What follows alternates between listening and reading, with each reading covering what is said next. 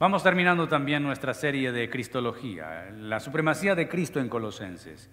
Entramos al capítulo 3 y finalizamos hoy el capítulo 3, entramos al capítulo 4. Por lo tanto, abramos la Biblia o el dispositivo, puede encenderlo o abrirlo, su celular y de una vez pónganlo en modo silencio. Colosenses 3:18. Vamos a leer Colosenses 3:18 al capítulo 4, versículo 1. Hoy hablaremos del hogar cristiano. ¿De qué hablamos hoy? Hace ocho días hablamos de la vida cristiana. Hoy hablaremos del hogar cristiano. Así que le invito a que si no tiene impedimento físico, puestos en pie leeremos la escritura. Colosenses 3:18. Casadas, estén sujetas a, a vuestros maridos como conviene en el Señor. Maridos, amad a vuestras mujeres y no seáis ásperos con ellas. Hijos, Obedeced a vuestros padres en todo, porque esto agrada al Señor. Padres, no exasperéis a vuestros hijos para que no se desalienten. Siervos, obedeced en todo a vuestros amos terrenales, no sirviendo al ojo como los que quieren agradar a los hombres, sino de corazón sincero, temiendo a Dios. Y todo lo que hagáis, hacedlo de corazón como para el Señor y no para los hombres sabiendo que del Señor recibiréis la recompensa de la herencia, porque a Cristo el Señor servís. Mas al que hace injusticia recibirá la injusticia que hiciere, porque no hay acepción de personas. Amos, haced lo que es justo y recto con vuestros siervos, sabiendo que también vosotros tenéis un amo en los cielos. Oramos al Señor. Buen Dios y Padre, te damos gracias esta mañana por toda tu fidelidad y tu misericordia. Te damos gracias, Señor, por permitirnos estar en este lugar, es casa de Dios, lugar de oración. Señor, gracias por darnos la vida y el privilegio de pertenecer a tu pueblo y ser llamados tus hijos. Ahora, Señor, con corazón dispuesto, estamos atentos a escuchar tu palabra y te rogamos que nos hables que nos examines, que nos exhortes, que nos alientes, que tu palabra halle cabida en nuestro corazón, que ella sea para nosotros refrigerio, un aliciente, que nos ayudes a entenderla y más allá a ponerla por obra. Mi vida está en tus manos, yo solamente soy un mensajero, permíteme entregar el mensaje con fidelidad y que seas tú el que se lleve la gloria. Bendecimos tu nombre y te agradecemos. En Cristo Jesús. Amén. Y amén. Por favor, salude a la persona que está al lado suyo o atrás de usted. Dígale qué bueno verle esta mañana. El Señor le bendiga. Saludémonos unos a otros.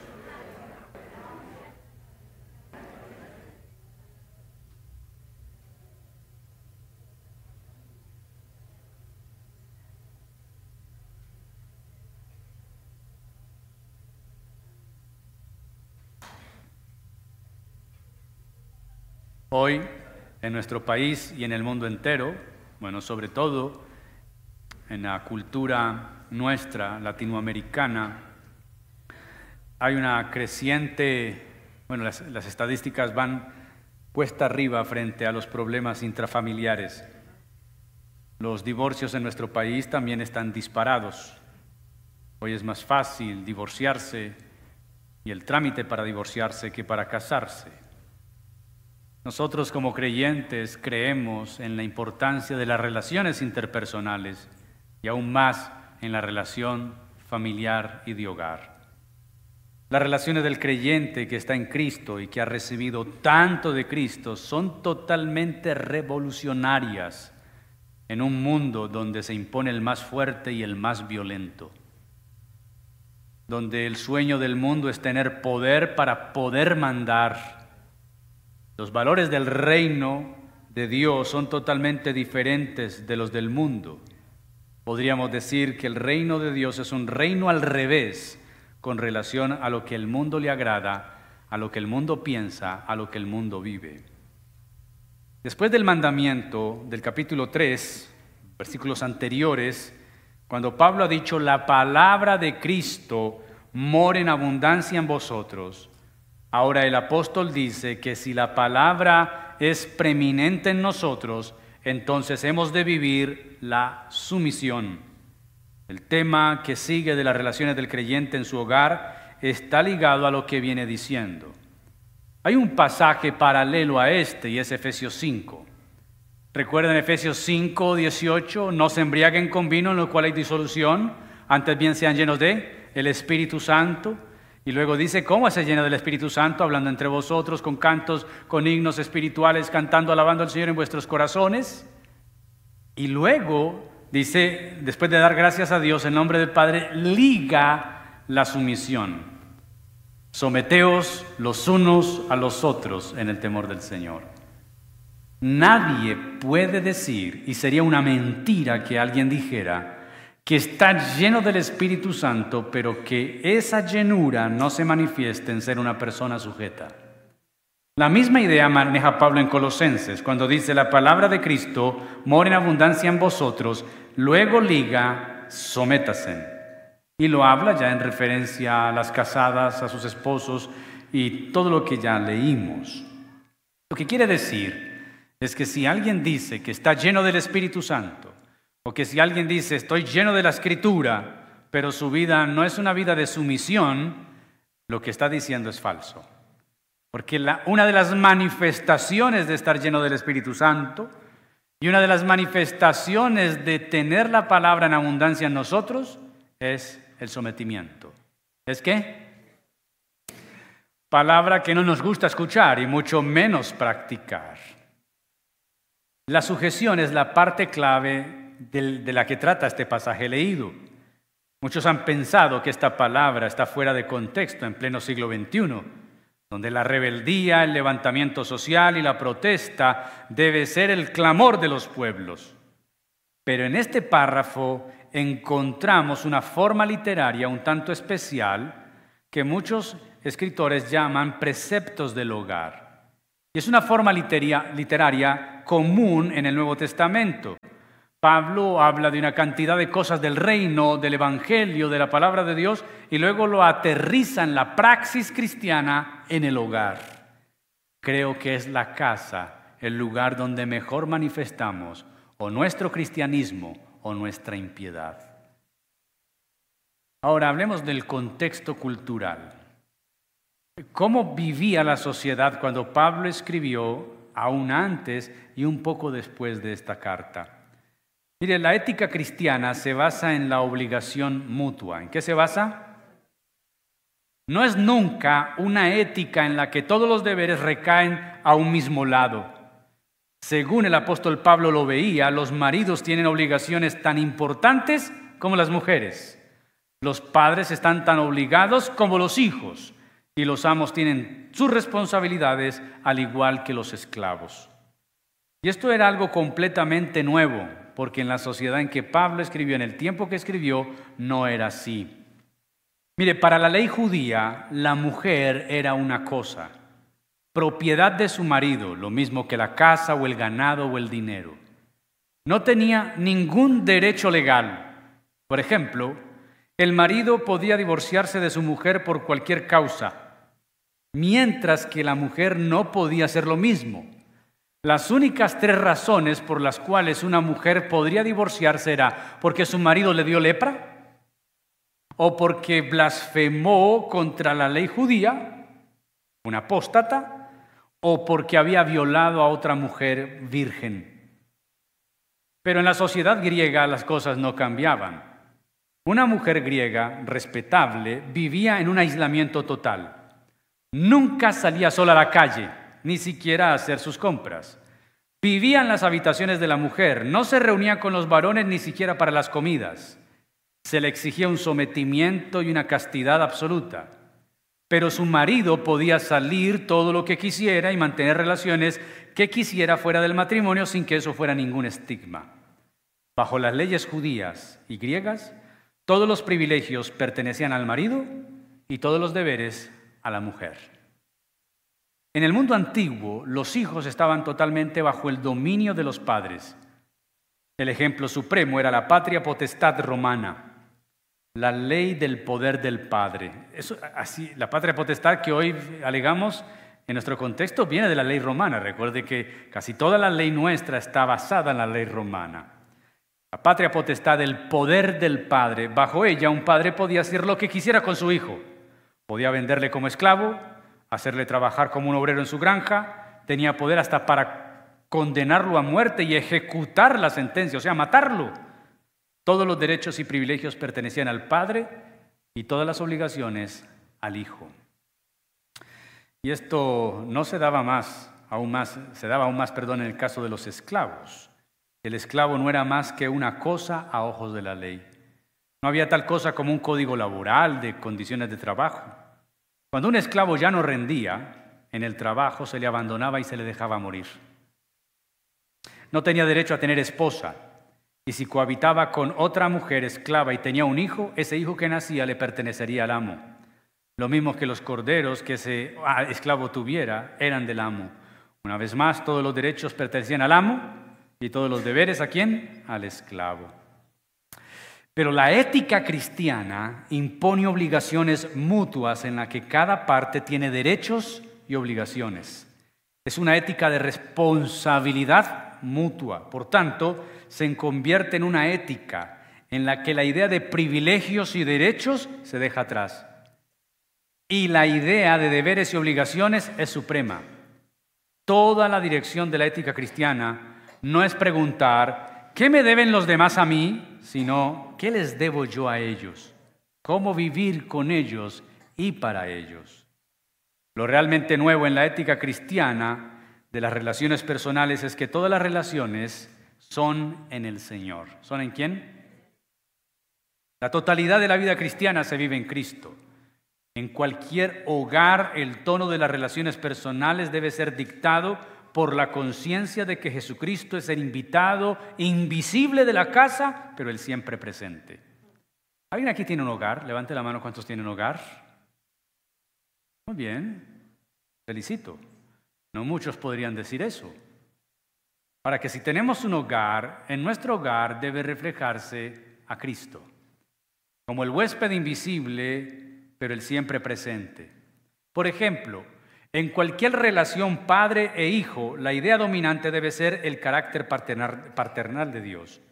Y debemos procurar tratar a nuestros hijos como Dios trata a sus hijos e hijas. ¿Aquí hay hijos de Dios? A ver, ¿cómo los trata su Padre? Su Padre Celestial, ¿cómo los trata? Entonces la idea es que nosotros como padres, al igual que recibimos el trato de nuestro Padre, también tratemos a nuestros hijos.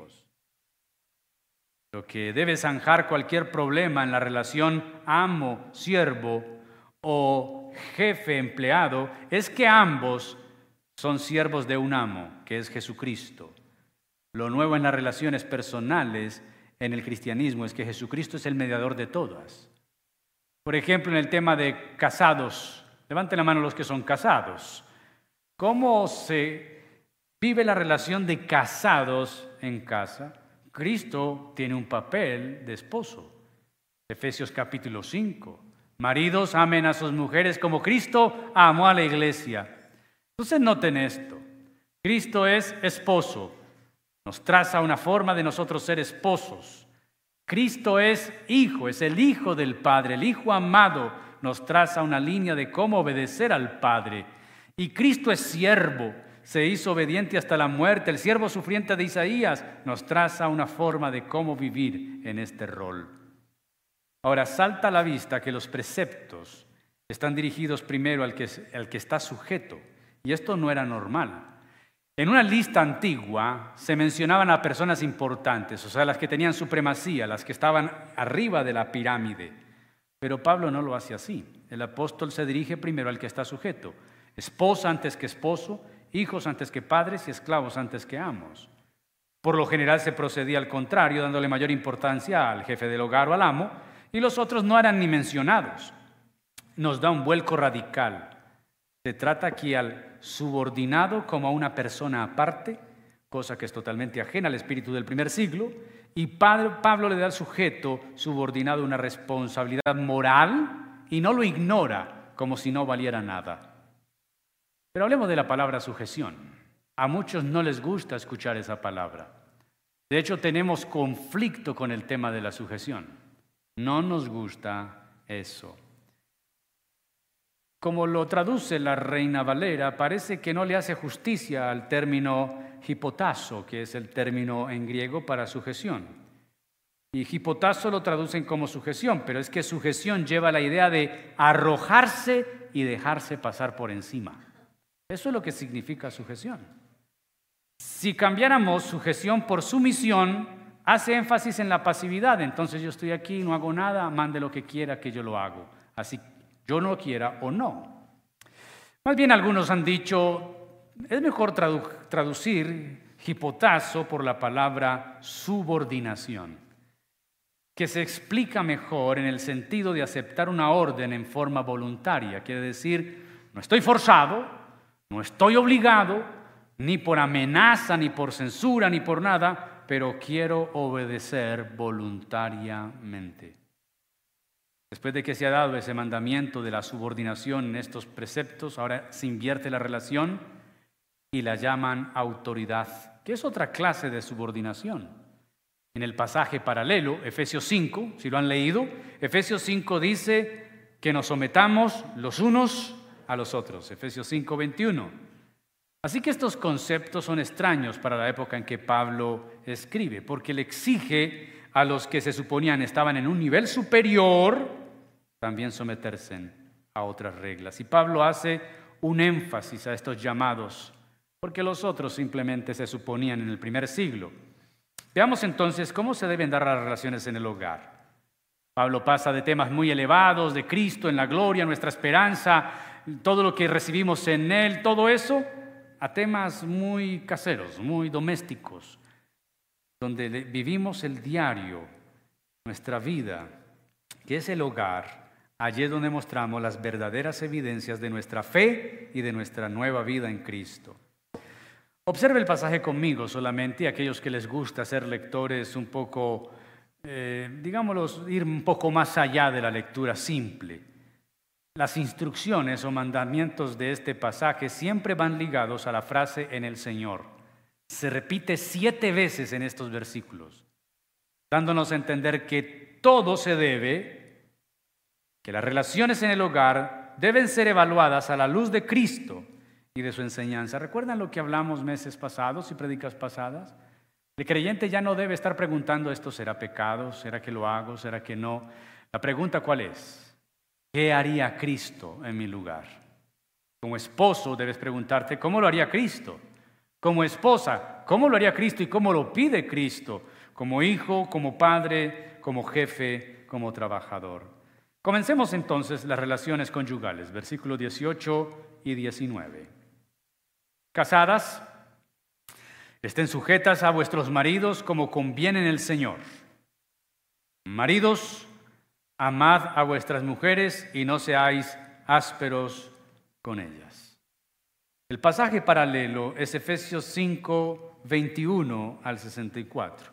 Y quisiera que usted fuera conmigo a ese pasaje, Efesios 5, 21.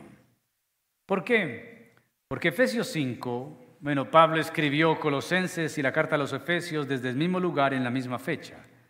Pero en Efesios se extiende más. Uno podría decir que el pasaje de Efesios es una ampliación de lo que está diciendo en Colosenses. Y veamos entonces cómo Cristo es esposo y cómo la iglesia es su esposa. Efesios 5:21. Someteos unos a otros en el temor del Señor. Y de aquí, aquí Pablo no dice uno es mayor, otro es menor. Arriba el machismo o arriba el feminismo. No, sométasen los unos a los otros en el temor del Señor. Versículo 22, las casadas estén sujetas a sus propios maridos como al Señor. Uno encuentra que hay hermanas que no tienen problema en someterse al Señor, pero tienen profundos problemas en someterse a, a sus esposos. Y esto es una contradicción en el pasaje. Si una mujer casada se somete al Señor, el Señor le dice, pero también debes someterte a tu esposo. Recuerde que más que sometimiento es un asunto de subordinación, pero no vea eso como algo inferior. Algunos leyendo Efesios 5 presuponen que son muchas exigencias para la mujer, sujetarse, sujetarse, y al hombre qué. Si uno evalúa bien el pasaje de Efesios 5, lo que se le pide al hombre es mucho más fuerte. A la mujer se le pide estar sujeta, al hombre se le pide ser como Cristo. ¿Qué creen usted que es más fácil en términos de utilizar esa palabra? ¿Estar sujeto o ser como Cristo?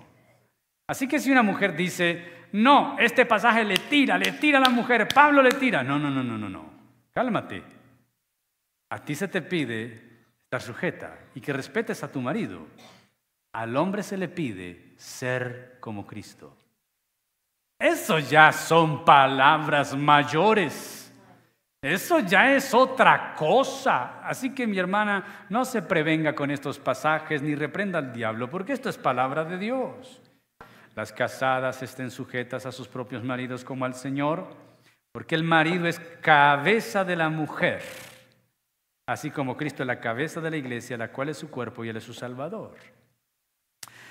El marido es qué? Cabeza. Y cuando estuvimos compartiendo con parejas en los Estados Unidos el mes de abril, en la Iglesia Nueva Vida en Virginia, recuerdo que dimos varias conferencias y hablamos de los roles y el papel del hombre y la mujer. Y entonces ellos tenían que pasar al frente y contar su experiencia, ahora qué compromisos asumían después de aprender lo de la escritura. Y recordamos mi esposa y yo con mucha gracia una pareja de hermanos cubanos eh, ya de edad, donde ella pasa al frente y dice, yo tengo que reconocer que no te he visto como la cabeza. Y de ahora en adelante procuraré darte el lugar de cabeza, pero yo soy el cerebro. Entonces la primera parte califíquele bien, la última parte póngale cero. Lo que Pablo está diciendo es supremamente importante y coloca a Cristo como ejemplo, como las casadas. El marido es cabeza. ¿Qué es el marido? Hemos perdido la posición. La sociedad, las mismas mujeres y los más responsables, los propios hombres, nos hemos dejado desplazar de la responsabilidad de ser la cabeza del hogar. Bíblicamente el orden es que el hombre es la cabeza, no el cabezón, aunque hay algunos así. La cabeza, si usted observa el cuerpo, la cabeza contiene todos los sentidos que el cuerpo necesita para ser. Alguien podría vivir sin un brazo, sin los dos brazos, alguien podría vivir sin las dos piernas, nadie puede vivir sin cabeza. Quiere decir, la cabeza tiene todos los sentidos, eh, tiene el ver para dirigirse, el oír que da equilibrio, pero también para orientarse, tiene la boca que habla, que degusta, tiene la nariz que olfatea. Eh, y, y esa figura quiere decir, la cabeza es la que gobierna el cuerpo. Tu cuerpo va donde tu cabeza le diga que vaya, no es al revés. La cabeza comanda, lidera. Y es lo que la Biblia le manda a los casados, a los varones, a los maridos, que seamos la cabeza de la mujer. El hombre ha rezagado su papel. Mi hija, hágalo usted. El permiso, dígale a su mamá. Lo que diga su mamá. Diga a la mamá. El hombre tiene que aprender a liderar su hogar. Yo creo que si una mujer entiende las escrituras, una mujer cristiana estaría orando para que su esposo asuma el papel, asuma el rol. No, el hombre se limita a ganar la plata, mi hija, ahí está la plata, y se clava en su mueble con su gran barrigota, con el control remoto, y aquí y allá, aquí y allá. No hace nada más Es la esposa la que tiene que tomar las ideas, qué tal si pintamos esta pared, quizá que, que si el muchacho quiere estudiar. El hombre es quien debe liderar, quien debe tomar la iniciativa, quien debe dirigir. Es la cabeza, están los ojos, él debe tener la visión del hogar, la visión de sus hijos. Él tiene los oídos, él debe escuchar a sus hijos, él debe escuchar a su esposa, él tiene la boca, él es el que debe dar la instrucción, la corrección, la valoración, la afirmación hemos perdido nuestro lugar, pero es hora de recuperarlo. ¿Es hora de qué? Y a la basura, la filosofía, la mujer empoderada. No, no, no, no. No. Cuidado. Aquí no hay empoderamientos, aquí hay roles y papeles que cumplir designados por el creador del ser humano y del hogar. Y ese rol es que el hombre debe ser la cabeza. Y no salga con el chiste que usted la cabeza y la mujer es el cuello que lo mueve para donde quiera. No, es la cabeza. La cabeza incluye el cuello.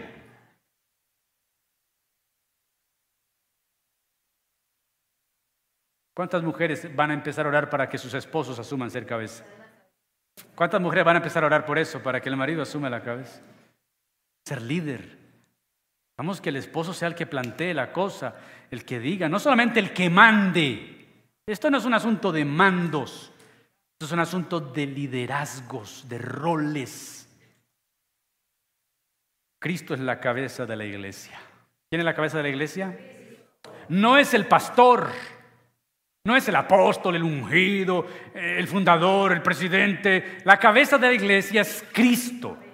Los pastores somos ministros, ayudadores, somos los que pastoreamos, pero somos parte del cuerpo de Cristo también, somos miembros de ese cuerpo. Él es su Salvador. Versículo 24, así que como la iglesia está sujeta a Cristo, también las casadas lo estén a sus maridos en lo que les gusta, en, los que, en lo que estén de acuerdo, en lo que negocien, ¿Cómo dice? ¿En qué? Pablo es muy totalitario cuando escribe estas instrucciones. Jesús es más totalitario que Pablo. La Biblia no da pie a abrir una puertica de eh, ¿aceptan sugerencias? No, todo. Exceptuando que ese todo te pida cosas que vayan en contra de tu integridad física, tu integridad moral y tus principios bíblicos que la sujeción debe ser absoluta, pero tiene un grado de relatividad. Ninguna mujer, por más sujeta que viva en un piso 17, su marido le dijo, lánzate por el balcón. No, no se puede. Tiene que sujetarse. No, no, no, no. Sujétese pero de la puerta, porque él la tira. Sujétese bien. No podemos someternos en cosas que atenten contra nuestra vida, nuestra integridad y nuestros principios, pero de resto en todo. Y que los maridos no, es, no, es, no cojan este texto y lo usen solamente para sus beneficios. Sujétase, sujétase, no, ojo.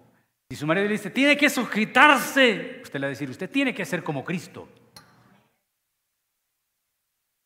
Ahí lo mató. Lo bajó. Pero ojo, porque ambas cosas, ambas cosas son obligatorios. Quiere decir, no, no dependen. Como Él no es como Cristo, yo no me sujeto. No, debes sujetarte.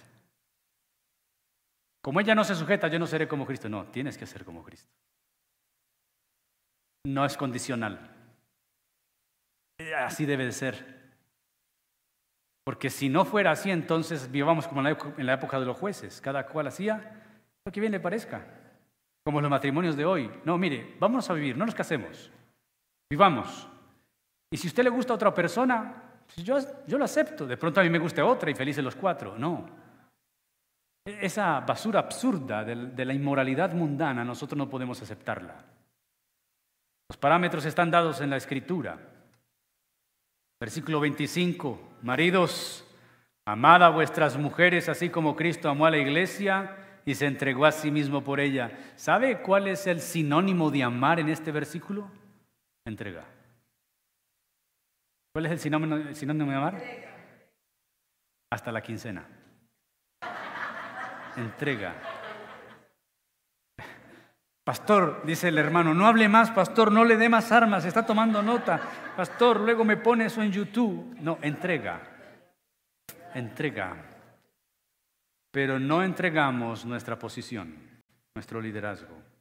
Pero se entregó, es que es la muerte de Cristo por su iglesia. Versículo 6, 26, la razón de la entrega para santificarla, habiéndola purificado en el lavamiento del agua por la palabra. Hay un tema muy profundo en esto cómo el esposo se santifica en la mujer y cómo la mujer se santifica en su esposo. Pablo lo hablará en Primera de Corintios, pero no vamos a hablar de ese tema. Versículo 28, así también los maridos deben amar a sus mujeres como a sus mismos cuerpos, el que ama a su mujer a sí mismo se ama. En el hedonismo que vivimos en la sociedad, en el narcisismo que vivimos hoy, donde la gente te dice, mírate al espejo en la mañana y di, eres hermoso, tú lo puedes todo, eres capaz. No es el narcisismo absurdo, eso no es.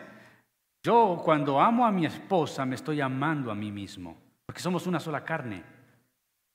Por eso cuando atento contra ella, estoy atentando contra mí mismo. Dice el texto en el versículo 29, y solamente estoy leyendo rápidamente porque es el texto paralelo al pasaje de Colosenses, pero lo extiende más. Nadie aborreció jamás su propia carne, sino que la sustenta y la cuida, como Cristo también a la iglesia y entonces, ¿qué es amor? Amor en el pasaje que leímos ahorita es darse, pero ¿qué es amar? Entonces, aquí sigue diciendo, es quien sustenta y quien cuida. Maridos, amar es sustentar y es cuidar.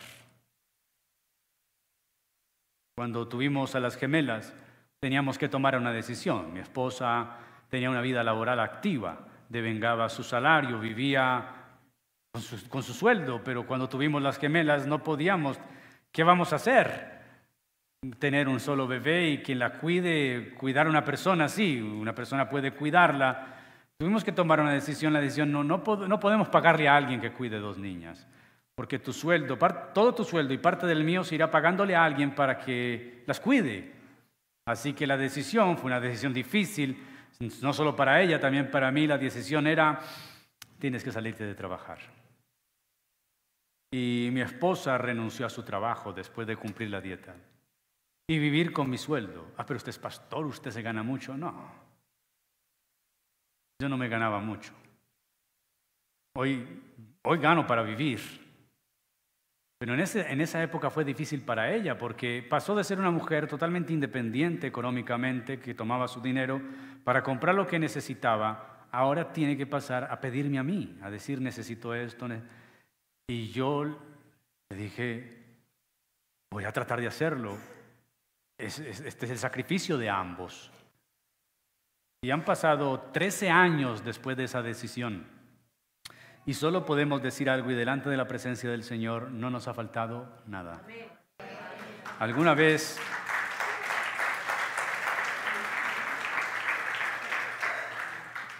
Y además ella disfrutó todo lo de las niñas. Disfrutó el verlas balbucear sus propias palabras, que le salieran los dientes, disfrutamos el verlas gatear. No las disfrutó una señora ajena. La primera mujer que le dijo mamá no fue a la nana, fue a la mamá. Y nos costó, sí. No teníamos para paseos, no teníamos para lujos, no teníamos para gusto, no teníamos para comprar paca. 90 pañales cada 15 días había que comprar. Pero Dios es fiel. Sustenta y cuida es lo que hace un esposo con la esposa, como Cristo a la iglesia. Somos miembros de su cuerpo, de su carne y de sus huesos. Por esto dejará el hombre a su padre y a su madre, se unirá a su mujer, ambos serán qué? Cuando la amo, me amo. Cuando la sustento, cuando la cuido, también es reflejo de mi cuidado. Grande es este misterio, dice Pablo, más yo digo esto respecto de Cristo y la iglesia, y aquí está la receta para un matrimonio feliz toda la vida. Tome nota de ella, grábela, mejor dicho, memorícela, escríbala en la pared, en la cocina, en la nevera si quiere, con un clavo, escríbala ahí. Cada uno de vosotros ame también a su mujer como a sí mismo, y la mujer respete a su marido. Lo único que una mujer necesita en su matrimonio es que la amen. Pero no simplemente dándole chocolaticos, no, como dije, ¿no? Como hemos dicho, la sustenta, la cuida, se da a sí mismo por ella. Y lo único que necesita un hombre para ser feliz en el matrimonio es que lo respeten. ¿Qué necesitan?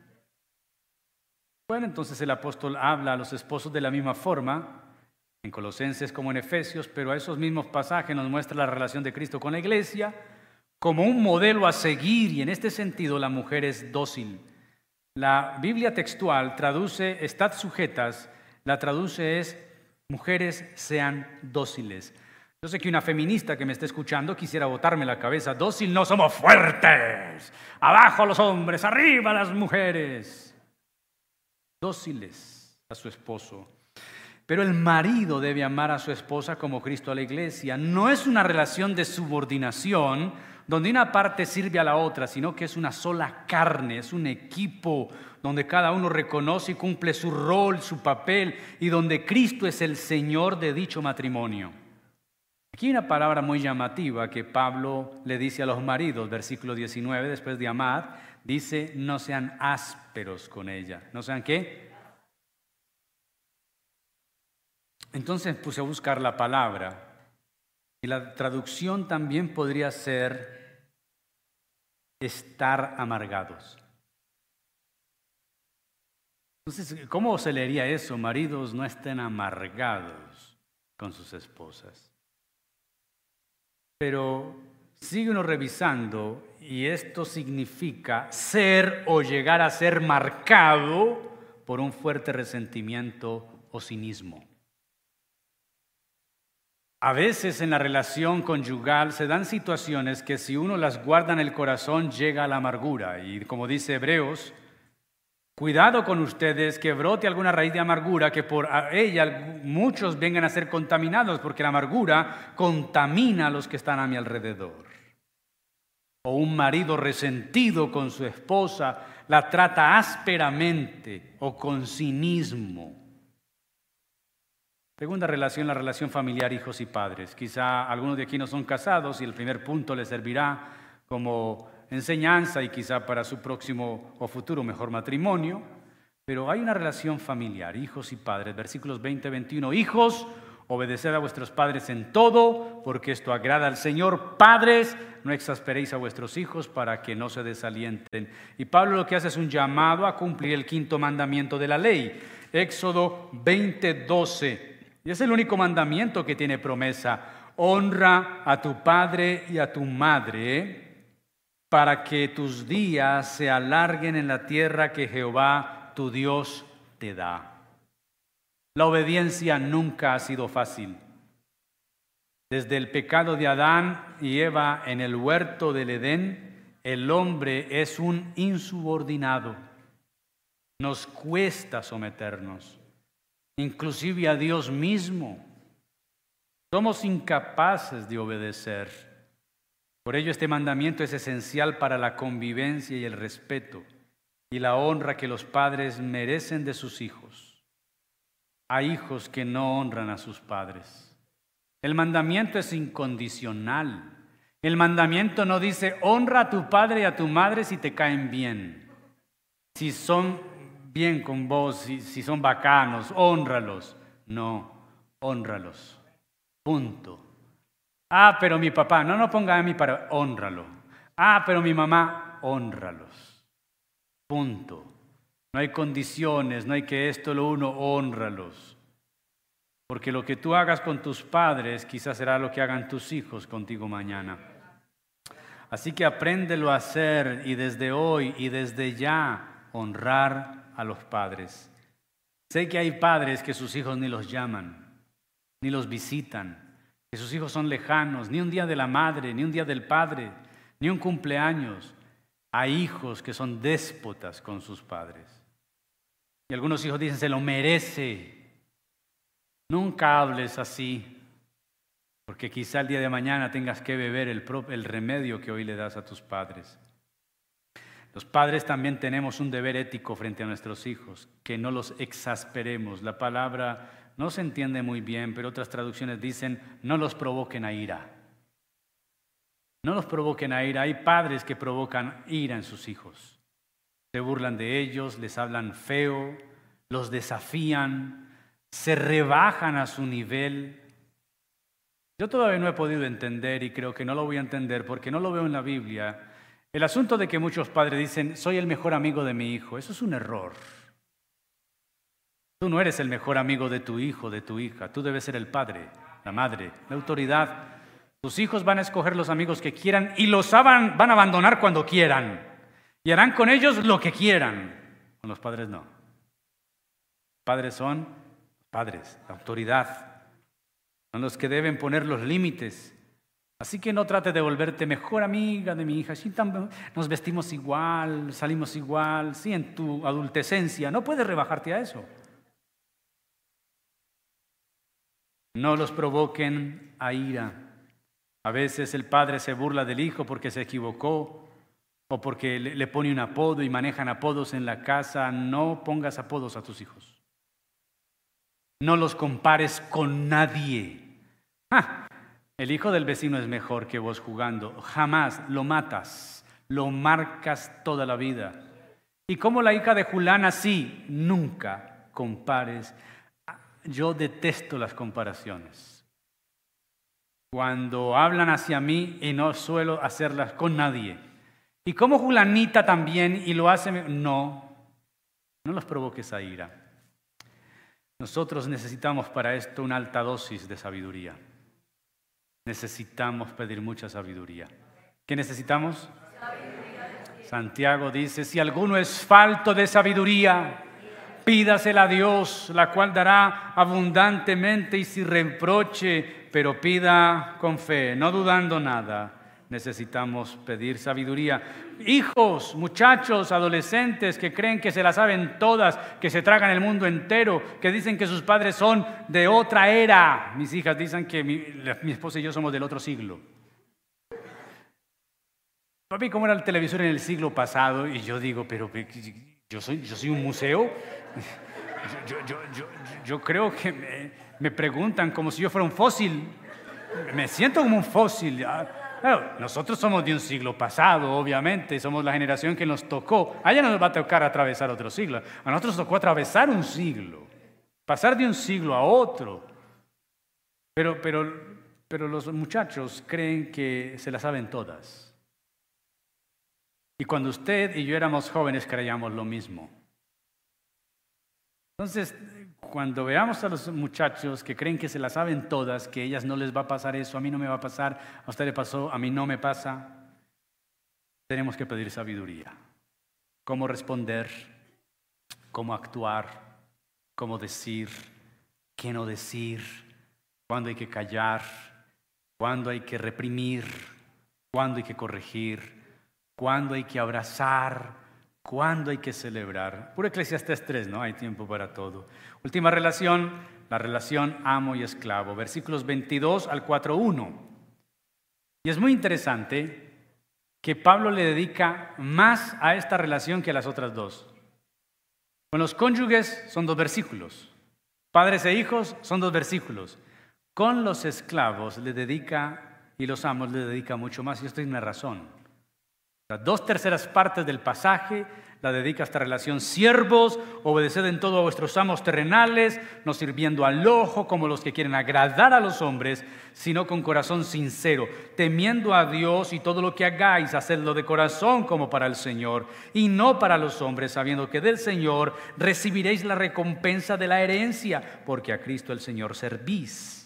Mas el que hace injusticia recibirá la injusticia que hiciere, porque no hay acepción de personas. Amos, haced lo que es justo y recto con vuestros siervos, sabiendo que también vosotros tenéis un amo en los cielos. ¿Por qué meter esta relación y hablar del hogar? Porque en la antigüedad el siervo hacía parte de la casa. Aunque no fuera un familiar de sangre, era propiedad, perdón, la, la expresión es así, de la casa. ¿Por qué Pablo le dedica más espacio a esta relación? Recordemos dónde estaba Pablo. Roma. Hechos capítulo 28, versículo 30. Pablo llega a Roma y estará en una casa alquilada dos años, casa por cárcel. encadenado a un soldado romano 24/7, recibía visitas esperando la apelación al César. En esos dos años que Pablo estuvo en esa casa por cárcel en Roma, escribió la carta a los colosenses, escribió la carta a los efesios y escribió la carta a Filemón. ¿Han leído Filemón? Él está preso por su fe. En esos dos años que estuvo encarcelado, Epafras, que es el anciano de Colosas, lo visitó. Le contó lo que estaba sucediendo en la comunidad de Colosas, aunque Pablo no había plantado esa obra, escribió una carta. Pero esa carta que escribe a los colosenses fue enviada por un mensajero, por Tíquico, como uno de, de su propio equipo. Pero también en ese equipo estaba uno llamado Onésimo. Si usted lee conmigo Colosenses 4, 7 al 9. Colosenses 4, 7 al 9. Todo lo que a mí se refiere os lo hará saber Tíquico, amado hermano y fiel ministro y consiervo en el Señor, el cual he enviado a vosotros para esto mismo, para que conozcan lo que a vosotros se refiere y conforte vuestros corazones. Con Onésimo, amado y fiel hermano, que es uno de vosotros, todo lo que aquí pasa os lo hará saber. El encargado de llevar y entregar la carta y luego pasar a la carta a los colosenses y luego pasar a la casa de Filemón, quien vivía también en Colosas, a entregarle una carta y a devolverle un esclavo fugitivo llamado Onésimo. Onésimo era un esclavo de Filemón y al parecer Onésimo le robó algo a Filemón y huyó. Era un esclavo prófugo. La sentencia para un esclavo que le robaba a su amo era la muerte. No se sabe, uno lee los comentaristas y los historiadores, no se sabe de qué forma Onésimo conoció a Pablo. Lo que sí se sabe es que Pablo le compartió el Evangelio y Onésimo se vuelve cristiano. Así que es un esclavo fugitivo llano. Pero cuando Onésimo le cuenta la historia a Pablo y le dice, mi, mi, amo se llamaba Filemón, Filemón, gran amigo mío, yo también lo conduje al Señor, sí, mi amo es cristiano. Ah, pues déjame escribirle una carta a Filemón para que te reciba y no te sentencie a la muerte. Así que lo que Pablo va a escribir en la carta a Filemón es un amplio ejemplo de cómo un amo cristiano debe tratar a un esclavo también cristiano. Quizá esa sea la causa por la que el pasaje se extiende más frente a esta relación amo y esclavo. La asombrosa transformación que experimenta el creyente también afecta las relaciones entre los siervos y sus amos y viceversa. Obviamente al tiempo de hoy hablaremos entre patrones y empleados. Los siervos cristianos deberían ofrecerle una obediencia total a sus amos. Ellos deben trabajar con diligencia, no solo cuando el patrón los está viendo y luego denigrar de ellos tan pronto les vuelven la espalda. No, deberían constantemente dar lo mejor de sí mismos al servicio de sus amos. Esto demuestra que son sinceros, no son farsantes ni hipócritas. Yo trabajé en empresas antes de ser pastor. Yo tuve jefes. Yo tenía, tenía empresas donde tenía que llegar a marcar tarjeta. Eso, todavía se usa, creo que sí.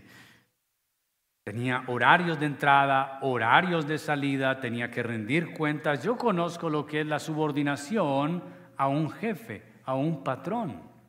Y sé que hay algunos jefes que uno no quisiera soportarlos. Y uno los bendice, pero Señor, llévatelo, por favor, para no mandártelo. Que parezca un accidente, Señor. Pero escuche esto. Esta relación manifiesta reverencia al Señor, que es el verdadero amo a quien sirven en última instancia tanto el jefe como el empleado. Los siervos deberían servir al Señor esforzándose en al máximo de su capacidad. Hay gente que trabaja solo para que la vean. Pero cuando no está el supervisor, son mediocres.